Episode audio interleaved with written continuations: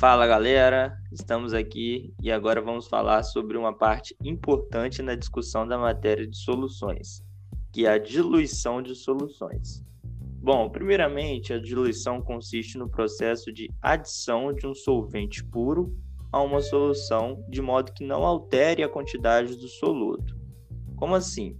Durante esse experimento, a massa do soluto permanece constante e o volume da solução aumenta enquanto a concentração diminui.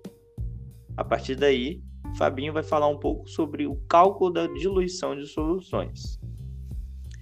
Bom, complementando o que o João já disse, no cálculo da diluição de soluções, as únicas variáveis presentes são o volume da solução e a concentração ou a molaridade do soluto.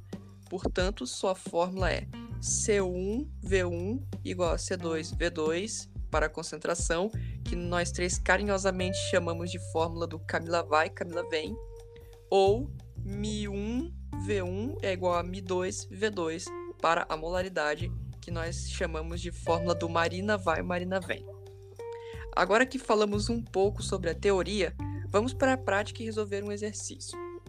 Qual deve ser o volume de água adicionado a 0,05 litros de solução de hidróxido de sódio, cuja concentração é igual a 60 gramas por litro, para que seja obtida uma solução a 5 gramas por litro? Usando a fórmula da diluição com concentração comum, temos 60 multiplicando 0,05 é igual a 5 multiplicando a nossa, incógnita, a nossa incógnita, que é o V2. Efetuando os cálculos, vamos encontrar o valor de 0,6 litros. Agora que temos os volumes inicial e final, podemos encontrar o volume de água que será adicionado. Para isso, devemos subtrair 0,05 de 0,6, que dá 0,55 por isso, o volume de água adicionado é de 0,55 litros.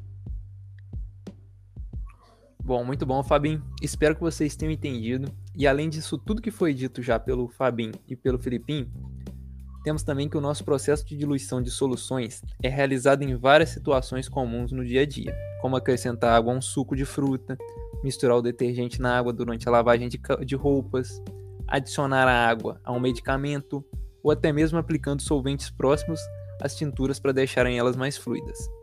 Bom, esse episódio foi mais curto, como vocês puderam perceber, mas tem bastante coisa importante aí. Caso vocês não tenham entendido alguma resolução da fórmula, tenta ver de forma pausadamente e anotando tudo para poder não ficar nenhuma dúvida. Show? Espero que tenham gostado e nos vemos no próximo episódio. Tchauzinho.